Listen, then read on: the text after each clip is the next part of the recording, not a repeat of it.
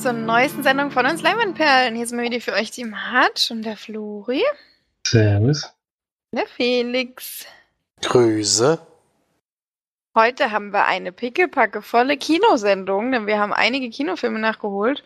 Ich habe einige Kinofilme nachgeholt. Und äh, sonst schon noch ein paar Filmchen im Kino gesehen. Ich glaube, wir haben heute nur ein oder zwei Filme gestreamt. Das ist ja mal was Besonderes, Mensch. Mal gut gemacht. Fleißig. Geld rausgehauen, rechts und links. Ja. Das stimmt allerdings. So teuer wie das mittlerweile ist, ist schon echt. Ah, wundert man sich dann schon, wie viel Geld dann auf einmal drauf geht. Aber es ist ja auch sehr schön. Deswegen waren wir nämlich auch mal wieder in der Sneak. Ich war nämlich auch mal wieder in der Sneak, aber ähm, Floris Film kam ein paar Minuten vorher. Deswegen darfst du anfangen mit deinem Film. Und ich komme danach mit meinem Film. So machen wir das. äh, ich habe gesehen Just Mercy. Ein Gerichtsdrama, würde ich sagen. Ähm, Schauspieler war Michael B. Jordan. Ähm, Jamie Foxx ist dabei. Lee Larson noch in der Nebenrolle. Und es geht um Walter McMillan, er spielt für Jamie Foxx. Am Anfang des Films sieht man, er ist Waldarbeiter und kommt gerade vom Arbeitstag, will eigentlich wieder nach Hause fahren. Wird aber auf der Bundesstraße einmal von der Polizei aufgegriffen und weiß erstmal gar nicht, was los ist und ziemlich schnell wird klar, ihm wird irgendeine Tat zur Last gelegt. Ähm, Ihnen wird zur Last gelegt. Sie haben an dem Ast gesägt. Wie geht's weiter, Felix? Okay, Felix ist raus, du darfst weitermachen. ich weiß auch nicht mehr. Das ist doch schon lange her. Äh, irgendwas mit, äh, das hat dann den Gast zerlegt und äh, ja, sowas in der Richtung. Ja. Ähm, und also wir bekommen noch gar nicht so mit, was ihm, was ihm vorgeworfen wird, sondern es gibt dann einen Zeitsprung. Und wir lernen einen jungen Anwalt kennen, Ryan Stevenson, gespielt von Michael B. Jordan, der gerade sein Studium beendet hat. Er war in Harvard, kommt allerdings auch aus sehr ärmlichen Verhältnissen und hat sich so ein Ziel gemacht, ähm, in fällt mir der Bundesstaat nicht ein, in Alabama, genau, in Alabama in so einem ähm, Todestrakt ähm, dort die schwersten Fälle, sage ich mal, zu übernehmen und zu versuchen, den Menschen noch zu helfen, auf ihrem Gang dann Richtung des Todes, äh, Richtung des elektrischen Stuhls war das damals sogar noch. Spiel, äh, der Film spielt in den 80er Jahren, hab ich noch gar nicht gesagt. Und Ende der 70er, Anfang der 80er, ich glaube, das äh, verschwimmt dann im, während des Films. Und er kommt dann eben durch diese Arbeit ähm, in Kontakt mit Walter Macmillan und ähm, bekommt sehr schnell mit, dass bei diesem Fall doch einige ja, Zweifel aufkommen bei der Verurteilung. Es gibt nämlich eigentlich gar keine handfesten Beweise, sondern alles stützt sich nur auf Zeugenaussagen, die von relativ zwielichtigen Personen abgegeben wurden. Und ziemlich schnell kommt der Verdacht auf, dass ja, dass dann vorschnelles Urteil gefällt wurde. Und er versucht dann, dieses wieder rückgängig zu machen, beziehungsweise zu beweisen, dass Walter McMillan unschuldig ist. Soweit würde ich mal die Handlung zusammenfassen, mehr möchte ich noch gar nicht verraten. Beruht auf, auf, auf wahren, äh, wahren Begebenheiten. Ähm, den Fall gab es also auch wirklich. Und ja, ich weiß noch nicht genau, wie ich bei der Kritik einsteigen soll, weil ich wirklich nicht viel spoilern möchte, aber es ist ziemlich schwierig. Man kann vielleicht so ein bisschen sich vorstellen, was für eine Richtung sich das bewegen könnte, aber das läuft alles nicht so einfach ab, sondern es gibt immer wieder sehr, sehr große Rückschläge auf dem Weg, den den beide beschreiben. Und ja, in manchen Punkten habe ich wirklich gedacht, dass der Weg auch zu Ende ist und dass, dass es jetzt wirklich Richtung, in Richtung gehen könnte. Und deswegen ist es auch ziemlich spannend umgesetzt, finde ich, denn man weiß nie, woran man ist. Ähm, immer wieder gibt es Lichtblicke, die dann wirklich auch wieder zerschlagen werden.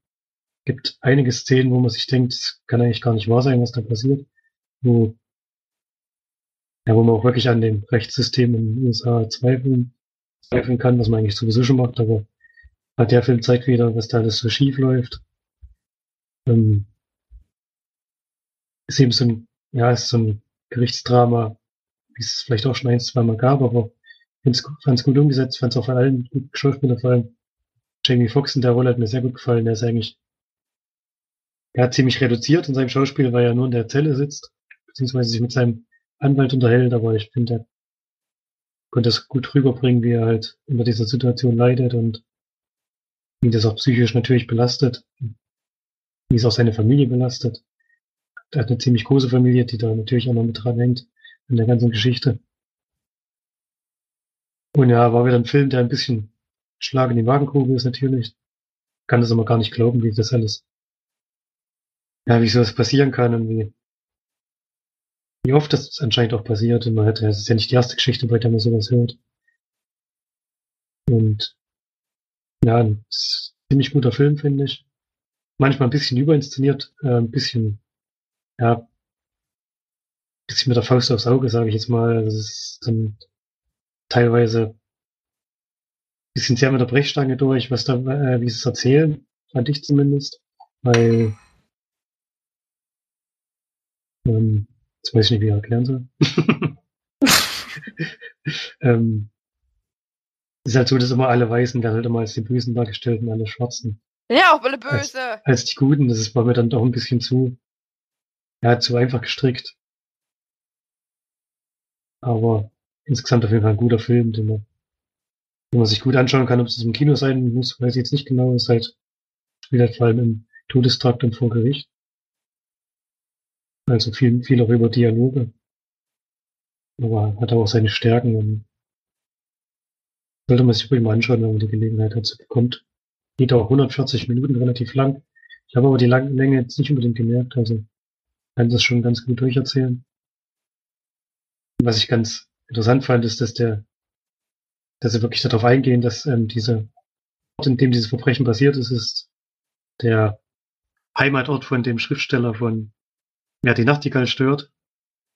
Und wer die Geschichte kennt von Wer die Nachtigall stört, der kann sich schon fragen, ob in der Stadt keiner irgendwas dazugelernt hat. Also eigentlich fast eins zu eins die gleiche Geschichte. Und trotzdem ist genau das gleiche da wieder passiert. Und ähm, ist schon ganz, ich fand es ganz gut eingearbeitet, wie es gemacht haben, ist halt dass halt die meisten immer wieder darauf hin, darauf hindeuten, dass der, dass der Roman da entstanden ist und halt eigentlich 100% entgegen dem Verlauf des Romans trotzdem leben und entscheiden und denken. Irgendwie nicht ganz verstanden haben, worauf der Autor hinaus wollte. Zumindest wird so im Buch, äh, im Film dargestellt. Also den nicht, ob das, das war vielleicht auch ein bisschen dazu gedichtet, aber dass das Buch dort entstanden ist, das stimmt ja auf jeden Fall. Also und die Leute dann, so wie die Geschichte sich abgespielt hat, wirklich nicht viel dazu gelernt haben. Nur ein bisschen traurig, wenn man sowas mal angucken muss.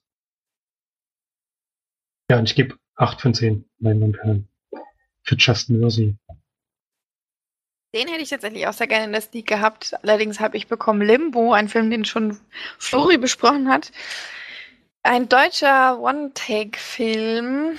Ähm, große Zusammenfassung braucht man den, glaube ich, nicht. Es geht eher so darum, dass ähm, ja, wir eigentlich eine Frau kennenlernen, Anna, die relativ neu in einem Unternehmen arbeitet, die da quasi Korruptionsconsulting macht. Ich habe keine Ahnung, was das so richtig war. Und äh, die viel mit Krypto, Geld und Einheiten zu tun haben. Und das Ganze sieht, kommt dann quasi so dahinter, dass das Ganze alles sehr suspekt ist und ähm, viel auch mit, ja, dann viel dort Geld gewaschen wird über diese Firma und so weiter. Und ähm, ja, das, ich glaube, mehr muss man ja gar nicht zu sagen, oder? Zu dem Film, oder willst du da noch irgendwas anderes sagen, Nina? Ja, dass sie das rausbekommt, ist ja nur der Aufhänger sozusagen. Ja, eben. Man muss ja nicht die ganze Geschichte erzählen. Nee, muss man nicht. Also die. Das Besondere an dem Film ist eben, dass, wie gesagt, in einem One-Take gedreht wird. Man ist erst in der Firma, dann fährt man ein bisschen Auto. dann ist man an der Tankstelle, dann fährt man ein bisschen Auto und dann ist man in einem, in einem Club sozusagen. und äh, während diese, diese Wechsel sind, also zum Beispiel wenn man zu der Tankstelle kommt, äh, tritt dann in den Vordergrund ein anderer Schauspieler, den man dann kurz begleitet und das Ganze kommt am Ende dann quasi zusammen und zusammengefügt, was ganz cool gemacht ist, ähm, weil man dann quasi nicht nur eine Person verfolgt, sondern mehrere. Ich glaube dann, wenn man es hochrechnet, sogar vier oder fünf, wenn man sie einzeln nimmt.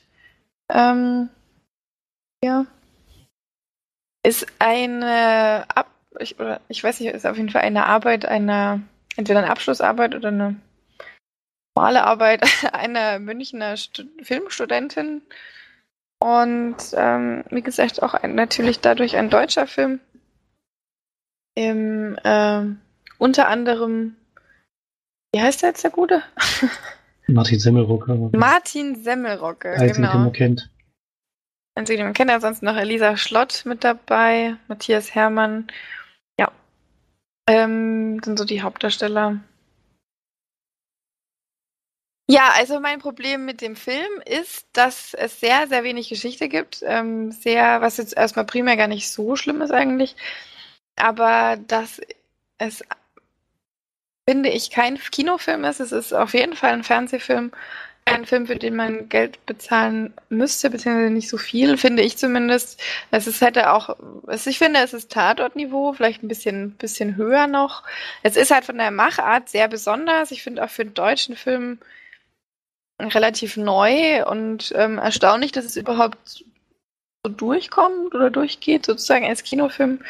In dem Deutschen wird es ja gerne mal dann doch eher auf Komödien oder wenn dann richtig historische Dramen, aber solche Themen werden da gar nicht so wirklich angesprochen.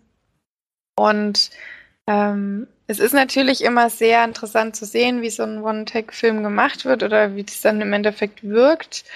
Aber ähm, ich muss sagen, wenn man einen One-Take macht, dann benutzt doch bitte eine Steadicam, beziehungsweise wenn man eine, einen Handkamerafilm macht, der so ist wie dieser, in dem man nämlich viele Personen immer einfach folgt.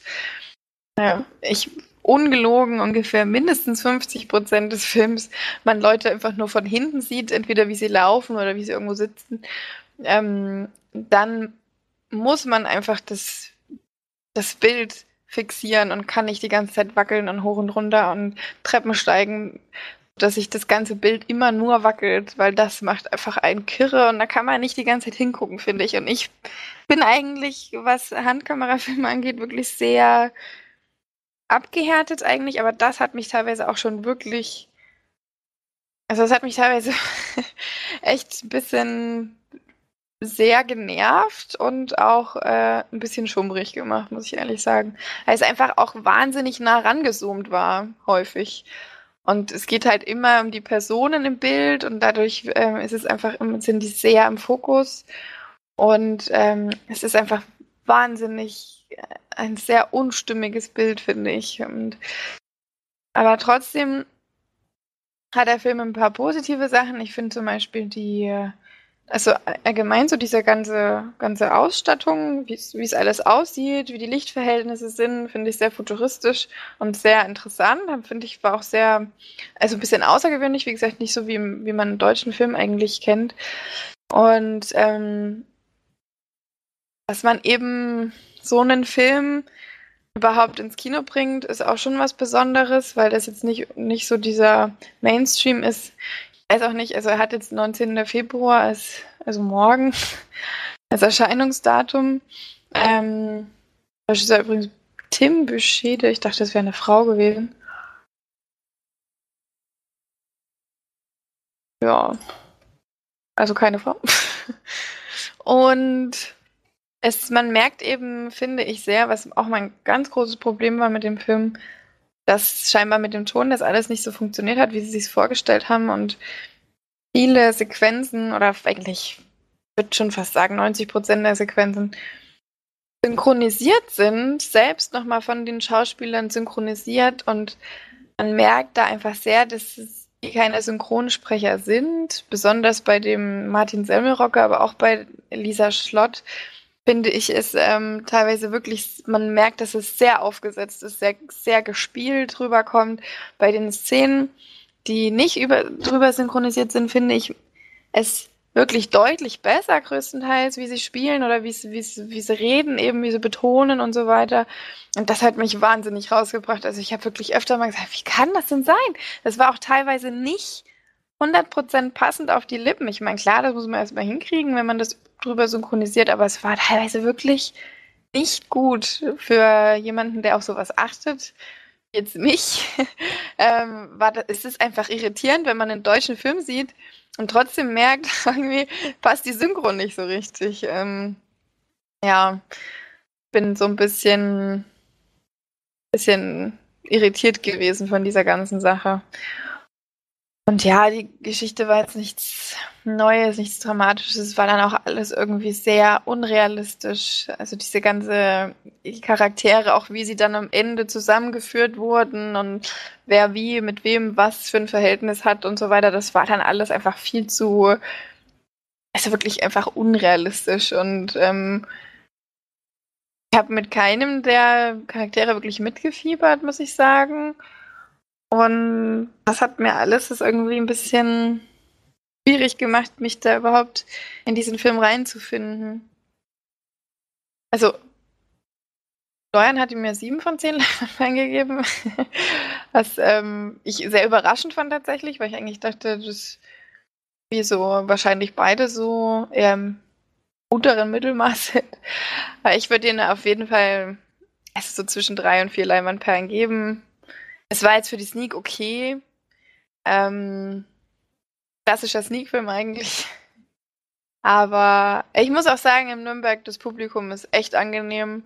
Es sind nicht so wahnsinnig viele, sind alle sehr ruhig. Manchmal wird ein bisschen gequatscht, aber das stört auch irgendwie keinen. Und gerade bei so einem Film nicht. Und bin äh, bei Nürnberg wirklich Admiral Daumen hoch für die, für die Dauergäste. Das ist wirklich äh, angenehm bei, also hier. Muss ich auch mal lobend erwähnen, weil sonst meckere ich ja immer nur, wenn, sie scheiße sind. ja. Also von mir keine große Empfehlung für Limbo. Felix, wenn du mal in eine, im, äh, na, im Stream kommt, kannst du den gerne mal gucken. Ansonsten würde ich dir nicht raten, reinzugehen. Ähm, ja. Das war's eigentlich. Ja, gucke ich mir, denke ich schon mal an, aber jetzt ins Kino will ich dafür nicht gehen, nee, das stimmt. Wird wahrscheinlich auch in ganz wenigen laufen, glaube ich, Zentrum. Der Umgebung überhaupt kommt, aber man weiß es natürlich nicht. Warum der Limbo heißt, weiß ich auch ehrlich gesagt nicht. Stand ganz am Anfang da, aber es war so schnell weg, das konnte ich gar nicht lesen. Also es geht, jetzt nicht um, es geht jetzt nicht um diesen Tanz, ich nicht ganz, ich hab's, konnte gar nicht so schnell lesen, dann war es schon wieder verschwunden. Felix war ja noch im Kino und hat einen eigentlich gar nicht mehr Kinofilm geguckt, ähm, der jetzt aber wieder im Kino ist. ja, jedenfalls hat das Sinister ins Kino gebracht, denn der war ja ursprünglich noch nicht mal im Sinister gelaufen. Ich hatte damals, das war glaube ich November, geguckt gehabt hier im Umkreis. Da kam er nirgendwo. Und ich schätze mal jetzt, wo die Oscars vergeben wurden, haben sie gedacht, also wenn ich, wann, äh, wenn ich äh, den Film noch bringen will, dann muss ich es jetzt machen, weil der kommt nämlich am 5. März schon auf Blu-ray und DVD raus. Das sind gerade mal noch zwei, drei Wochen. Und natürlich geht es um den Oscar-Gewinner dieses Jahr, nämlich Parasite, der ja nicht nur bester ausländischer Film geworden ist, sondern zur großen Überraschung aller, glaube ich, auch bester Film geworden ist, was ja der erste fremdsprachige Film war, der das geschafft hat. Dadurch hat er, denke ich mal, wieder mehr Interesse erregt. Was sich jetzt im Kino bei mir nicht unbedingt wiedergespiegelt hat. Also, das war schon ein bisschen, bisschen enttäuschend, muss ich sagen, aber vielleicht war es auch, weil, weil es Montag war.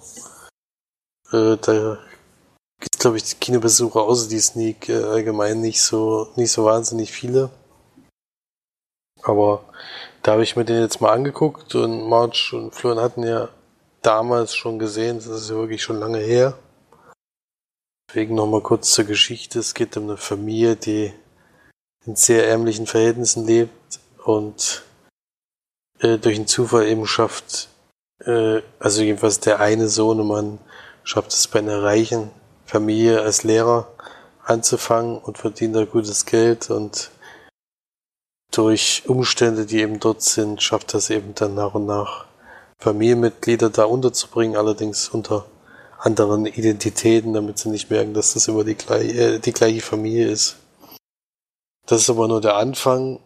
Äh, ansonsten geht's dann noch um viel, viel mehr Sachen, die dann eben später passieren, die ich natürlich nicht näher eingehen möchte, weil das ist ja das Spannende an dem Film, dass man eben nicht weiß, wo es hinläuft. Und geht 134 Minuten. Ist von Bong Chung-ho, also aus Südkorea. Ist ja auch nicht so oft, dass wir das sehen. Äh, war jetzt nicht in Originalton mit Untertiteln, äh, sondern mit der deutschen Synchro. Und ja, von den Filmen, die ich bis, bisher für die Oscars gesehen habe, ist es für mich der, der schwächste. Ähm, also da fand ich die anderen besser, obwohl das natürlich äh, auch äh, trotzdem immer noch sehr hohes Niveau alles ist. Also was dieses Jahr überhaupt nominiert wurde, ist erstaunlich. Also die letzten Jahre war dann schon paar Filme dabei, wo man sich gefragt hat, warum sind die jetzt mit reingekommen oder war eben aus politischen Gründen und sowas, was ich dann immer ein bisschen schade finde. Aber dieses Jahr ist die Qualität schon sehr hoch. Deswegen klingt jetzt der Schwächste vielleicht äh, wie, als wäre der negativ aufgefallen, ist er aber gar nicht. Sondern äh, die anderen Filme fand ich persönlich einfach besser. Deswegen sind die qualitativ alle super gewesen, auch dieser. Und er ist vor allen Dingen mal was, was Außergewöhnliches. Also so in der Form hat man das auf jeden Fall noch nicht gesehen. Und da irgendwas vorherzusehen, halte ich für ziemlich unrealistisch. Weil da, damit rechnet man jetzt nicht unbedingt, äh, was da alles, was da alles passiert. Deswegen habe ich den sehr gerne geguckt. Ich fand ihn optisch beeindruckend und auch musikalisch.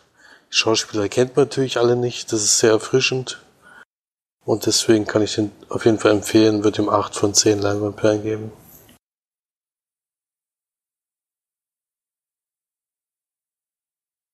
Ich glaube, da haben wir uns auch so ungefähr eingereiht. Ja, genau. Na, Flori, du hättest eigentlich noch eine Sneak. Full Sneak war mal wieder. Ähm, das ist ein, unbedingt ein Kult war, dieser Film, weiß ich nicht. Aber wurde auf jeden Fall so angepriesen. Da kamen nämlich 50 erste Dates. Ein cooler Film. Also ja, ich mag den immer noch sehr. Ich mag den auch. Allerdings nur für die zweite Hälfte. ähm, die erste Hälfte ist ja auch witzig. Ja, aber ich würde ihn jetzt nicht unbedingt als gut äh, bezeichnen. Aber das Kino bringt natürlich darum mal die Filme, die sie, die sie halt bekommt für den Zeitraum. Und ist eine romantische Komödie mit Adam Sandler und Tom Barrymore in den Hauptrollen. Geht darum, dass Adam Sandler so ein Lebemann ist er arbeitet in so einem, ja, in so einem großen Aquarium für Touristen vor allem. Schleppt, schleppt er immer die Weiber ab, macht seine klar und schickt die dann wieder heim, weil sie halt Urlauberinnen sind. Er trifft dann irgendwann zufällig mal in einem Café auf Lucy, gespielt von Drew Barrymore, die ihm sehr, sehr gut gefällt. Und versucht natürlich bei ihr zu landen. Klappt eigentlich auch ganz gut, nur am nächsten Tag hat sie leider vergessen, dass sie ihn getroffen hat. Klappt ganz gut. Habe ich aber ein bisschen anders in Erinnerung. beim ersten Treffen klappt es richtig gut. Ach, beim ersten, ja, okay, das stimmt. Ja, das stimmt, sorry. Genau, und am nächsten Tag hat sie vergessen, dass sie, dass sie ihn getroffen hat, denn sie durch einen Unfall verliert sie mir ihr Gedächtnis, äh, ihre, ihre Erinnerung über Nacht so rum. Und er muss dann immer versuchen, sie Tag für Tag wieder neu zu gewinnen. Auf ziemlich lustige Art und Weise ab, ab dem Zeitpunkt ungefähr mag ich den Film auch. Die erste Hälfte, oder erst, ja, schon fast die erste Hälfte. Ziemlich viel Slapstick-Humor. Es spielt ja auch noch Bob Snyder mit. Der, der hat immer sehr seltsame Rollen, auch in diesem Film. Den geil. Das, der Film echt richtig witzig. Er ist auch witzig, aber es ist schon wirklich sehr flacher Humor. Ja, da natürlich ist es flacher Humor. Aber man kann auch noch flachen Humor gut finden. Äh, und die zweite Hälfte sind wir schon, es geht schon sehr in die Romantik-Ecke, aber vielleicht auch so ein bisschen zum Guilty Pleasure. Ich mag den Teil des Films sehr gerne. Auch wenn er natürlich mega konstruiert ist, also das muss man schon beide Augen zu- zudrücken, dass man das noch durchgehen lässt. Aber ich lasse das, ich lasse das dann mal so durchgehen und ich finde Drew Barrymore ist da gerade in diesem Film so in der, der Blüte ihres Lebens, sage ich mal. Wirklich sehr, sehr hübsch und sehr, sehr sympathisch in dieser Rolle und kann schon verstehen, warum man sich ganz schön in die verknallt. also, das kann ich schon auch nachvollziehen und deswegen ist das ein schöner Film, den man sich anschauen kann. Gibt dem so sieben von zehn Leinwandperlen. Hab den jetzt, glaube ich, schon zum vierten Mal oder so gesehen und trotzdem hat er mir wieder ganz gut gefallen. Also kann's auch verstehen, wenn den Leute nicht mögen, aber ich schaue den immer wieder ganz gerne an. Deswegen hat's mich auch nicht gestört, dass der kam. Auch wenn ich jetzt nicht als Kultfilm bezeichnen würde. Ich mag den auch wirklich sehr. Also ich mag, ich mag auch das, die ersten, weil er immer wieder versucht, sie klar zu machen und das halt aber irgendwie nicht, nicht hinkriegt. Und vor allem finde ich es halt schön, dass sie jeden Tag anders reagiert. Also, dass er halt auch nicht immer wieder das Gleiche machen kann, sozusagen. Ähm, finde ich wirklich cool und äh, vor allem auch mit dem, mit den Kassierern oder mit dem Kellner, der ihn dann halt auch die ganze Zeit dumm macht. Das finde ich sehr lustig. Ja, ich mag den auch sehr. Also ein Adam Sandler-Film, der mir wirklich gefällt. Davon gibt es tatsächlich nicht so viele. Und Felix? Ja, also ich finde ihn schön. Ich habe den damals schon gerne geguckt. Ich habe ihn allerdings auch seit Ewigkeiten nicht mehr gesehen. Also ich kann das weiß ich gar nicht mehr einschätzen, ob ich den heute auch noch so lustig finden würde, aber das ist natürlich ein sehr sympathischer Film. Ja, und ich glaube, das habe ich letztes Mal schon gesagt, äh, wer The Six Sense noch nicht gesehen hat, sollte lieber erst den gucken, bevor er 50 erste Dates guckt. Leicht gespoilert. Aber ich glaube, es gibt vielleicht Ja, noch bei ein, 50 ein Prozent, ein so Prozent der. Menschen weiß noch nicht, was bei Six Sense am Ende Ach, passiert. Six glaube ich. Sense. Achso, ich bin so bescheuert. Ja, ja, Six Sense, ja, ja, ja.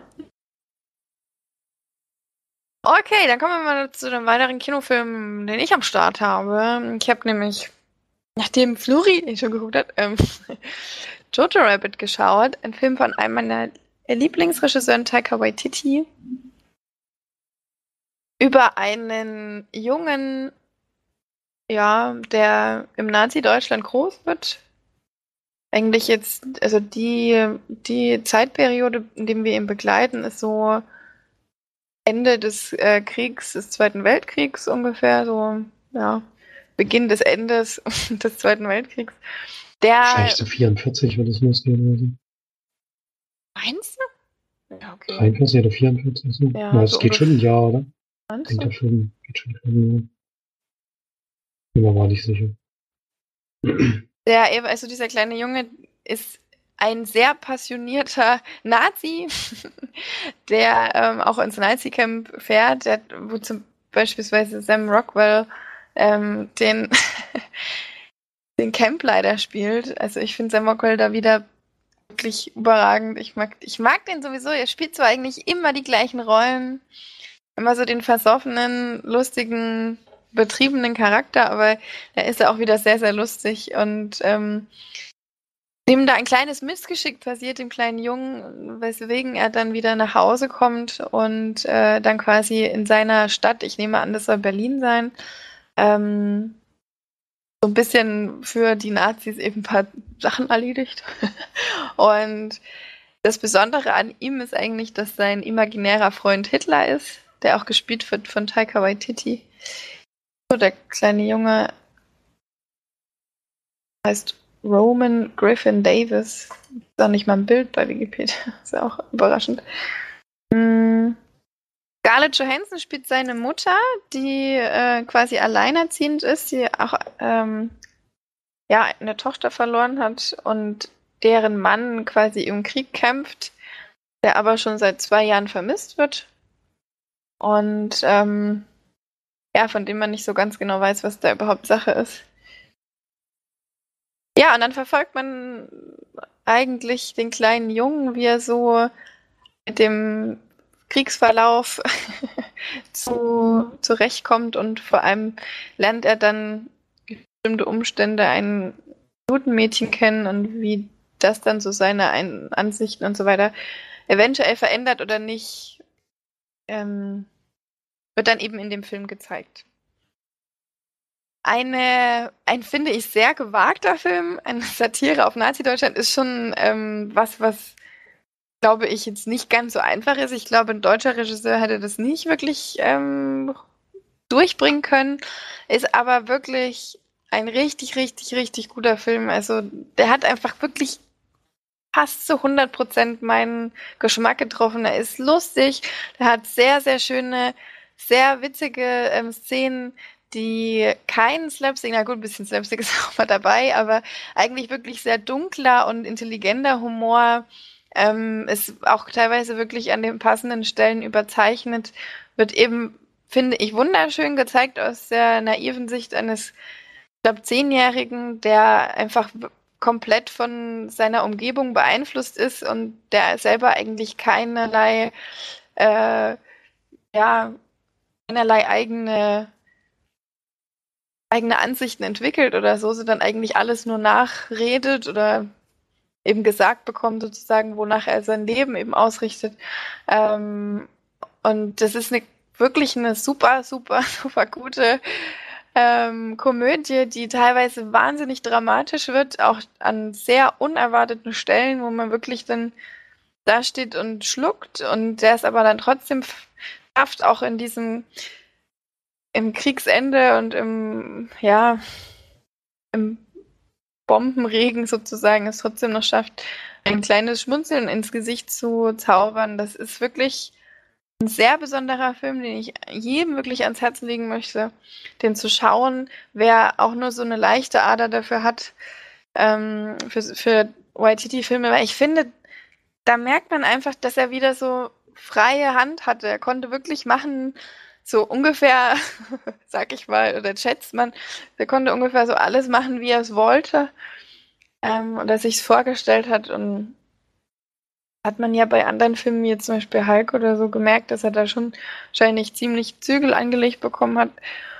Und da, finde ich, merkt man einfach wieder, bringt er seinen Humor und ähm, ich habe ihn in OV gesehen, was ich auch sehr, sehr schön fand, weil tatsächlich die das Englisch, die, die englischen oder amerikanischen Schauspieler quasi ihr Englisch gebrochen reden, mit quasi, ja, es soll scheinbar so ein deutscher Akzent sein, der da rauskommt. Teilweise funktioniert teilweise nicht ganz so gut.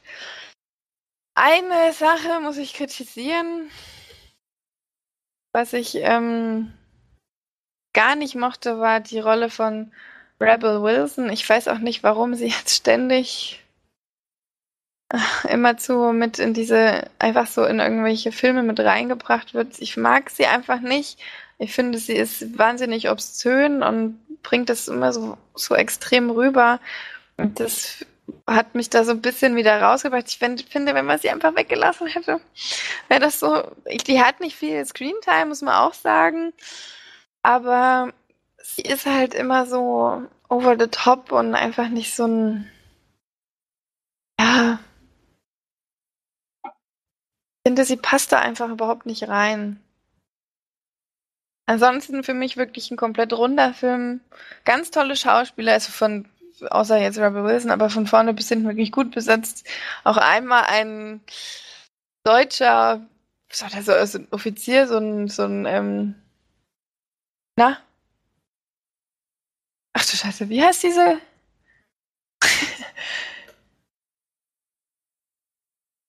Hä, bin ich jetzt bescheuert? Oh Gott. Wie heißt diese, diese Polizei, die damals war? SS? SS, genau. Ähm, oh Gott, das ist schlimm. Die äh, Gestapo sozusagen. Da quasi. Den haben die perfekt besetzt, wirklich. Der war so creepy. Also, dich an den erinnerst, Flori. Der Große. Der war so, der hat wirklich, in dieser Szene hat er wirklich komplett rausgestochen. Ich fand, den haben die, hat er perfekt besetzt. Also das hätte nicht besser sein können. Ähm, obwohl er ja tatsächlich auch kein, äh, kein Deutscher war. Es sieht aber wahnsinnig deutsch aus. das muss man sagen. Also er passt wirklich sehr gut. Brite. Ähm, also von, von wirklich fast alles hat mir super gut gefallen im Film. Ich war emotional wahnsinnig mit drin und das ist für mich ein 9 von 10 Leinwandperlenfilm. Und ähm, ich gucke den auch auf jeden Fall gerne nochmal und bin gespannt, was Felix zum Film sagt, weil er schon ein bisschen besonders ist. Ähm, ich finde die zwei, also eine Stunde 48 geht da, merkt man auch gar nicht. Ich finde auch wieder Scarlett Johansson sehr gut. Also, die überrascht mich in letzter Zeit, weil die wirklich super gute Rollen spielt und es auch richtig gut rüberbringt. Also, ich bin sehr, sehr, sehr positiv begeistert von dem Film. Ja, Flori, du wolltest, glaube ich, deine, deine ähm, Bewertung nochmal anpassen, oder? naja, beim letzten Mal kritisiert, dass ich fand, dass er die Zeit ein bisschen verklärt. Aber im, na, im länger drüber nachdenken habe ich dann so gedacht, dass die Geschichte ja aus Sicht dieses Zehnjährigen erzählt wird. Das ist deswegen kein Wunder, dass die Zeit natürlich verklärt dargestellt wird. Dass seine Sichtweise auf die Dinge gewesen sein muss. Und deswegen würde ich diesen Kritikpunkt von mir auch so nicht mehr gelten lassen. Und würde den Film dann sogar noch ein bisschen höher einstufen, als ich es damals gemacht habe. Ich glaube, ich hätte siebeneinhalb gegeben, jetzt wäre ich wahrscheinlich so bei achteinhalb oder so. In der Dreh. Und ich mochte den ja sowieso auch sehr. Ich hatte wirklich nicht viele Kritikpunkte an diesem Film. Deswegen. Sollte man sich schon anschauen, wenn man die Gelegenheit dazu hat. Gerne auch im Kino. Ja. Gerne noch ein bisschen unterstützen. Ist auch eine schöne Atmosphäre dort. Nicht, meistens. Besser auf jeden Fall, wenn man die dann zu Hause alleine vom Fernseher guckt. Ich finde auch, er hat wirklich bestes Drehbuch völlig verdient, weil ich finde wirklich, dass der hat, der hat sehr gute Dialoge, er hat sehr gute Szenen, sehr gute. Also der Junge ist auch wirklich super gut gecastet, muss man auch sagen. Das ist eine schwierige Rolle. Ich meine, wie oft er zum Beispiel auch Heil Hitler sagt und so. Also, das ist schon nicht, nicht so leicht, ne? Und ähm, ist, also, ich würde es dir wahnsinnig raten, Felix, da noch reinzugehen vom Kino. Es ist schon was sehr, sehr Besonderes, finde ich. Ja. ja, hätte mich, oder würde mich auf jeden Fall interessieren, hat es aber hier ähnlich wie Parasite damals nicht den Umkreis ins Kino geschafft. Ja. Schade. Na gut, dann haben wir, glaube ich, noch einen, einen Kinofilm Nee, Quatsch. Wir haben gar keinen Kinofilm. Ach doch, ich habe noch einen Kinofilm, stimmt. da muss ich ja jetzt zweimal hintereinander machen. Aber macht ja nichts, oder? Den kann ich auch relativ kurz halten. Ich, den hat Florian nämlich auch schon gesehen. ich kenne kenn das Muster. ja. Da habe ich mir Little Women angeschaut, eine Buchverfilmung eines ähm, Buches aus dem scheinbar 19. Jahrhundert. Ich mir, war mir relativ unsicher, ähm, wann es genau spielt. Es wurde nämlich auch nicht, glaube ich, nicht thematisiert, oder, Flori? Nee. Ist aber so 1860, glaube ich, wenn ich es richtig. Genau, hier steht 1868 veröffentlicht. Ähm, zweiten Teil gibt es scheinbar auch, und der wurde 69 veröffentlicht. Ein, ja, wie so allgemein, glaube ich, dem Genre, würde ich jetzt mal sagen, Kostümfilm, wenn es das noch gibt. Ein Historiendrama. Regie hat geführt Greta Gerwig. In den Hauptrollen waren Sean Ronan, Emma Watson, Lawrence Puck, die kenne ich jetzt auch nicht, Alyssa Skandon. Und unter anderem auch noch Meryl Streep als die Tante Marge. Also ich war auch dabei. Sympathischste Figur im Film. Die heißen alle Marge mit Nachnamen. Ja. ja, und es geht eigentlich um vier Schwestern, die quasi im, ja, im 19. Jahrhundert aufwachsen und es geht um die Rolle der Frau in den Filmen.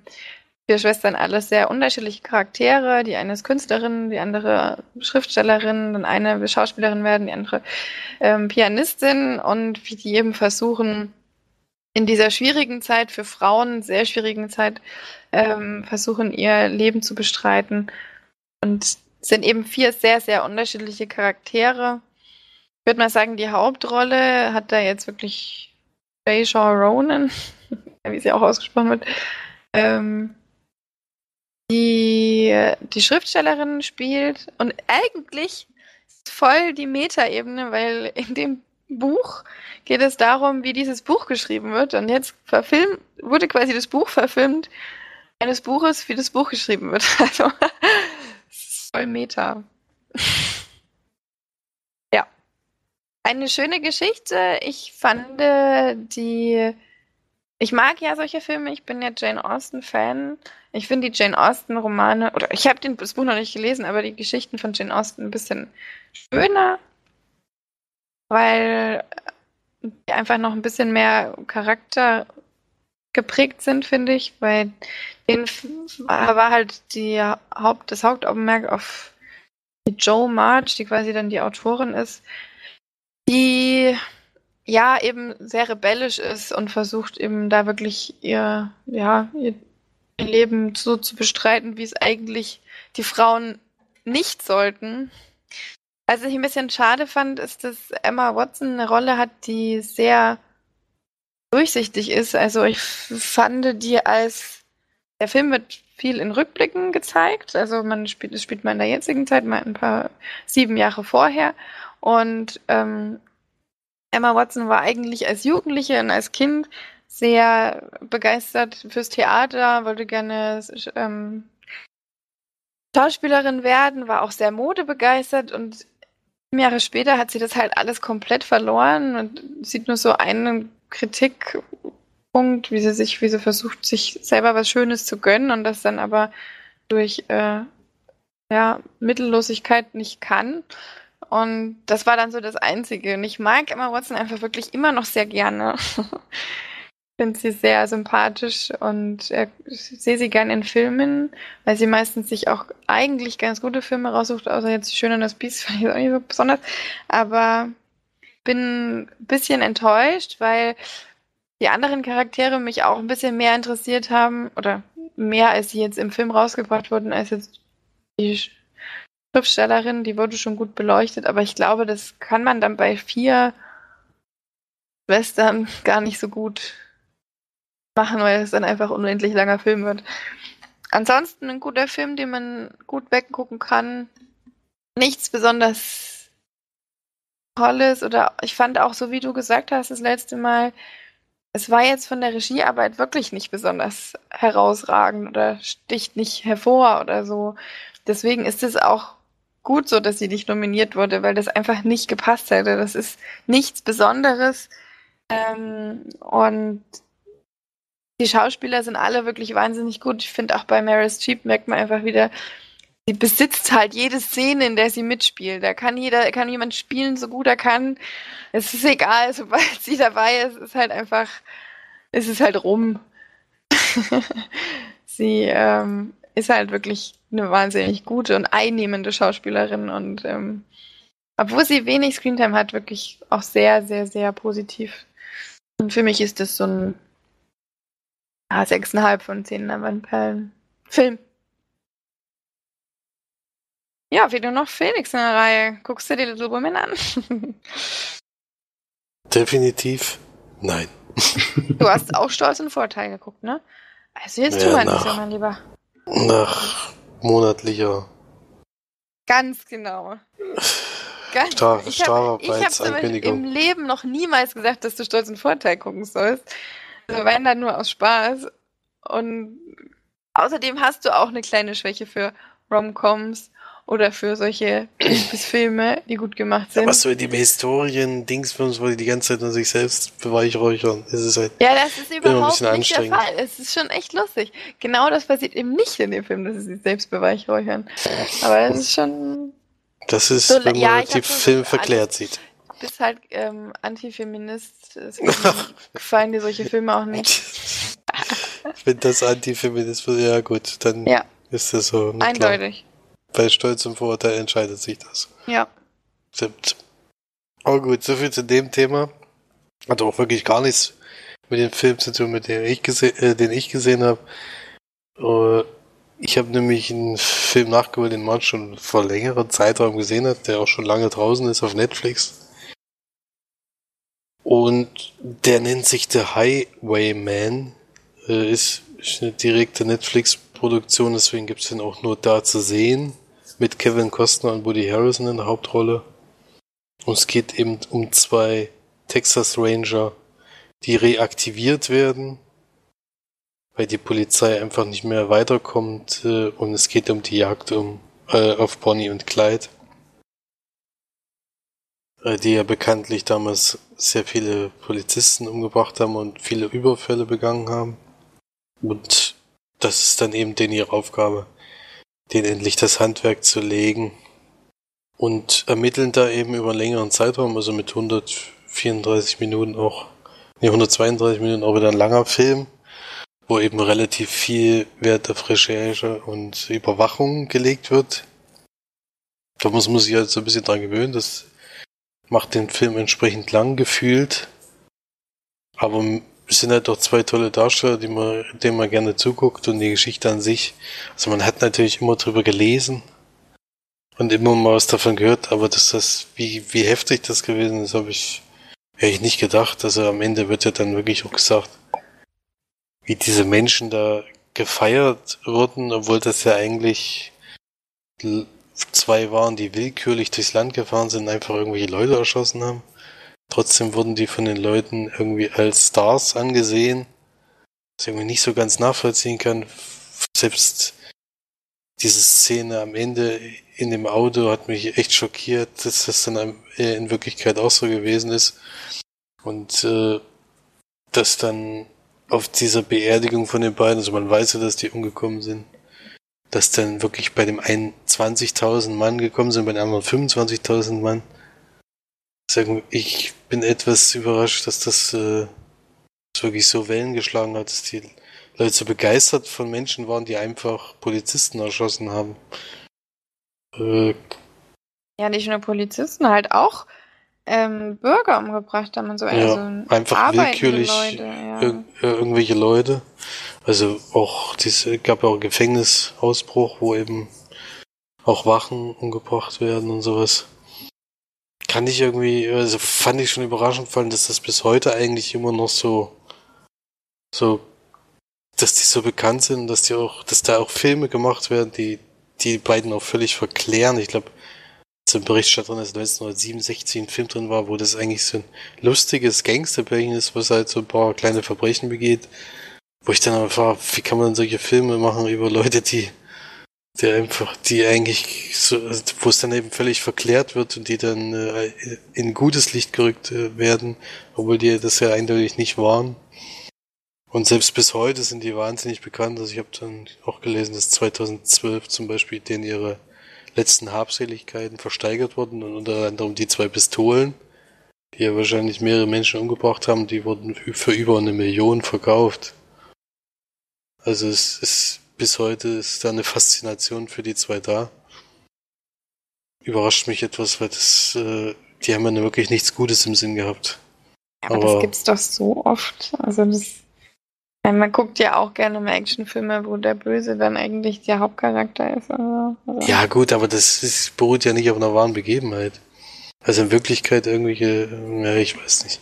Ich kann es halt nicht so ganz nachvollziehen, äh, wie dies, wie dieses, also das, das die gegeben hat und das, äh, das, wie die gefasst wurden, war wirklich, ist ja wirklich interessant mit anzusehen, aber vielleicht ist es damals einfach so gewesen und dann, dann, und die Zeitung, ich habe auch, äh, kam, habe ja auch mitbekommen, dass dann Zeitungen eben darüber geschrieben haben und die haben die Geschichten auch noch ein bisschen ausgeschmückt und sowas. Vielleicht, das war ja damals die einzige Informationsquelle, deswegen hat es dann vielleicht irgendwie so ein, so ein Hype ausgelöst um die zwei. So ist es halt äh, gewesen. Deswegen passt das schon. Auf jeden Fall fand ich das interessant äh, zu sehen und äh, es war natürlich ein bisschen heftig, wie das dann am Ende ausgeht. Also muss man auch schon sagen, da hat die Polizei auch ein bisschen übertrieben. Aber ich meine, sie wollten halt sicherstellen, dass sie tot sind. Aber das war schon. Also das war schon ein bisschen extrem. ähm, hätte man sicherlich auch. Aber gut. Ist ja in Wirklichkeit so gewesen, deswegen mhm. kann man, muss man es natürlich auch so zeigen. Mhm. Und ja, ich finde, den kann man trotzdem gut gucken, trotz dieser Länge, der mich die zwar ein bisschen stört, aber ich finde diese Ermittlungsarbeit, die die beiden machen, schon interessant, weil die halt in noch in einer völlig anderen Zeit sind. Äh, da du halt nicht eben mal schnell eine Information von A nach B bringen, sondern das ist damals eben noch deutlich schwieriger gewesen. Und Leute zu verfolgen ist damals einfach äh, durch ein ganzes Land. Ist halt äh, wirklich trotz dessen, dass die ganze Polizei daran beteiligt ist, eben wahnsinnig schwierig über so einen großen Raum. Das wäre heute wahrscheinlich schon deutlich schneller zu bewerkstelligen. Deswegen mhm. kann man schon gucken. Ist jetzt kein überragender Film, aber ich würde ihm 6 von 10 geben. Oh, ich glaube, da war ich damals auch so ungefähr. Ist wirklich zu lang, aber es, es war schon sehr interessant. Ähm, wird auch mal eine Dokumentation über die beiden gucken. War schon interessantes Thema ist und woher diese Faszination eben kam, würde ich auch gerne mal wissen. Ich meine, die Amis sind halt allgemein so, haben so einen Drang dafür, auch wenn das immer so klischeehaft klingt, aber es stimmt halt irgendwie. Und äh, damals gab es halt auch noch nicht so viel Spektakuläres. Und ich glaube, sie wurden dann halt so in diesem Robin Hood äh, irgendwie mit eingebracht, weil sie angeblich halt auch für die, halt die, die Reichen dann bestuhlen und so Zeug. Aber ich meine, sie haben halt auf dem Weg dahin auch normale Arbeiter umgebracht. Also das äh, würde ich jetzt nicht unbedingt als Heldentat betiteln, muss ich sagen. Aber ja, interessanter Film. Ich glaube, du hattest noch eingeguckt, oder? Ich hatte noch eingeguckt, ja, äh, mal nachgeholt, äh, oder nachgeholt, was heißt nachgeholt? Ich habe halt mal wieder geguckt, was es für ältere Filme gibt, die ich eben noch nicht kenne. Und da bin ich auf eingestoßen von Ron Howard von 1992, äh, in dem Tom Cruise und Nicole Kidman die Hauptrollen spielen. Äh, was damals wo häufiger der Fall war. Also ich habe jetzt mehrere Filme gefunden aus dem Zeitraum, die ich jetzt selber noch nicht kenne, die mit den beiden Hauptrollen sind. Da habe ich halt mal bei denen reingeguckt und da geht es um äh, Joseph Donnelly, der in Irland lebt und in, in den 1880er Jahren war Irland wohl so, dass, dass die Großgrundbesitzer äh, äh, dort den Bauern sozusagen ihre Habschaften weggenommen haben, sondern also dein, dein Eigentum wurde dir sozusagen ich würde sagen, einfach geklaut in dem Fall. Und es wurde gesagt, hier, jetzt musst du dafür Steuern bezahlen, das gehört nicht mehr dir, sondern das gehört mit zu uns und du arbeitest jetzt sozusagen für uns mit. Und das war sowieso immer schwierig, diese hohen Steuern, was weiß ich alles zu tragen für die Großgrundbesitzer. Und bei, äh, als mal dieser Mann durch das Dorf reitet oder sowas, wird eben der Vater schwer verletzt äh, weil sie den natürlich beschimpfen, bewerfen und die versuchen dann zu fliehen. Und er wird von diesen Pferdewagen erwischt. Und er schafft es aber dann trotzdem noch nach Hause zu kommen und seinen Söhnen eben sich von seinen Söhnen zu verabschieden. Und das bringt eben den jungen Mann dazu, Tom Cruise ist da wirklich noch sehr jung, äh, sagen hier, ich gehe dahin und räche meinen Vater, was ja nicht so ganz so gut klappt und lernt dort aber dann die Tochter kennen, die eben von Nicole Kidman gespielt wird und die ist sehr unglücklich in der Welt, in der sie gerade lebt. Also die leben natürlich in einem riesengroßen Haus und ihre Mutter macht sie so zu so einem Vorzeigetöchterchen. Damit kommt sie überhaupt nicht zurecht und sie kriegt eben mit, dass es in Amerika wohl zurzeit so ist, dass das Land verschenkt wird an Leute, wenn die da hinkommen, weil eben das Land noch viel zu wenig besiedelt wird. Und in Oklahoma gibt es die Möglichkeit, 160 äh, Quadratmeter Land oder Hektar Land äh, zu bekommen, geschenkt zu bekommen, wenn man dort eben dann anbaut und sowas. Und dann sagt sich halt, das würde ich gerne machen, ich würde gerne dahin gehen und ein normales Leben führen.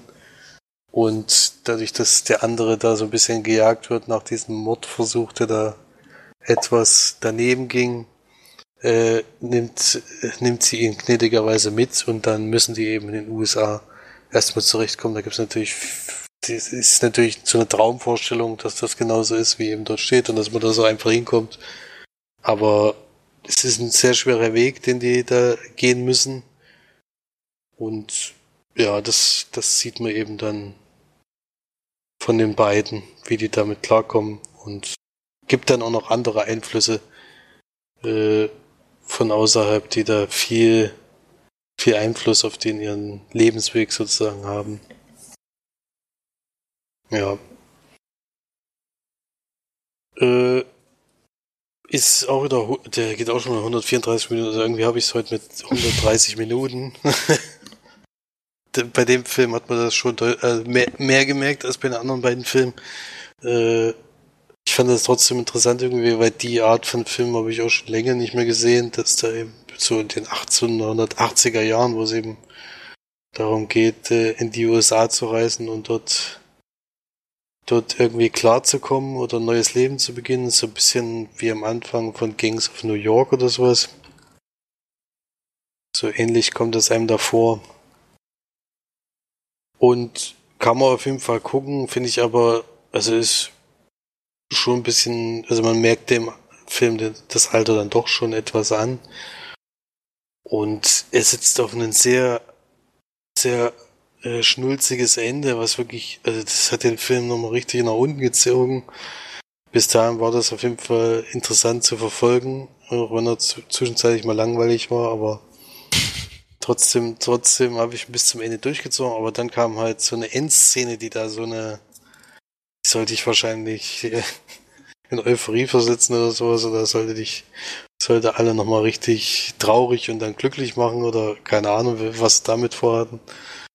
Aber es war schon ein, eine mega schnulzige Szene, wo ich gedacht habe, sowas, sowas hätte jetzt wirklich nicht sein müssen. Es passt auch überhaupt nicht in den Rest des Films. Ganz komisch, weil davor kam man nämlich eigentlich nahezu ohne solche Szenen aus. Und ja, hätte ich nicht gebraucht, das ist ein bisschen schade, aber jetzt habe ich mal gesehen und das ist wohl auch insgesamt nicht der höchst bewertete Film von den beiden zusammen. Also die anderen sind da noch besser.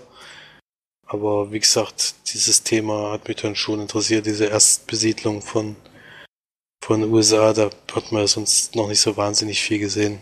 Und ich würde da 5 von 10 Leinwandperlen geben. Und werde da jetzt auf jeden Fall noch, noch ein paar Filmchen gucken aus der Region. Ich zwar teilweise schon Filme davon gesehen gehabt, meiner Meinung nach. Aber das ist schon wahnsinnig lange her. Die möchte ich mir jetzt schon nochmal in, in Erinnerung rufen. Mal sehen, ne? Jetzt protestieren die Amis gegen die Ausländer, die in ihrem Land sind, und dabei haben sie sie selber alle reingeholt. So ähnlich wie in Deutschland. das ist schon irgendwie ganz schön interessant. Das habe ich nämlich auch noch nicht gewusst, dass das in Amerika auch so war. Na dann, haben wir ja heute einige Filme besprochen. auch einige interessante. Würde ich sagen. Jo. Viele, also vor allem viele Kinofilme, also sehr viele brandaktuelle. Genau. Auch wenn meine schon alle geguckt wurden hier im Podcast. Aber so läuft es halt manchmal, ne? Eine trotzdem äh, für mich kinoreiche Woche geht zu Ende. Ähm, bin aber sehr zufrieden. Muss sagen, wer in, aus Nürnberg kommt, von den tausenden Zuschauern oder Zuhörern, die wir haben, ähm, schreibt mal in die Kommis, die aus Nürnberg seid.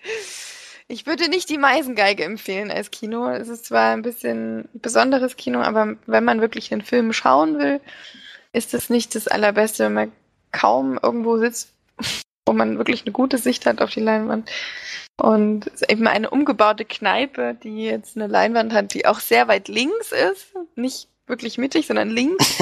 also wenn man da weit rechts sieht, muss man tatsächlich immer nach links gucken. Und ich hatte auch ständig zwei Köpfe im Bild, was ich finde heutzutage einfach nicht mehr sein kann. Vor allem, wenn man über 10 Euro für das Ticket bezahlt. Aber das nur als kleiner Hinweis. Ansonsten geht trotzdem fleißig ins Kino. Haut rein, habt eine schöne Woche und dann hören wir uns nächste Woche wieder. Tschüss. Tschüss. Tschüss.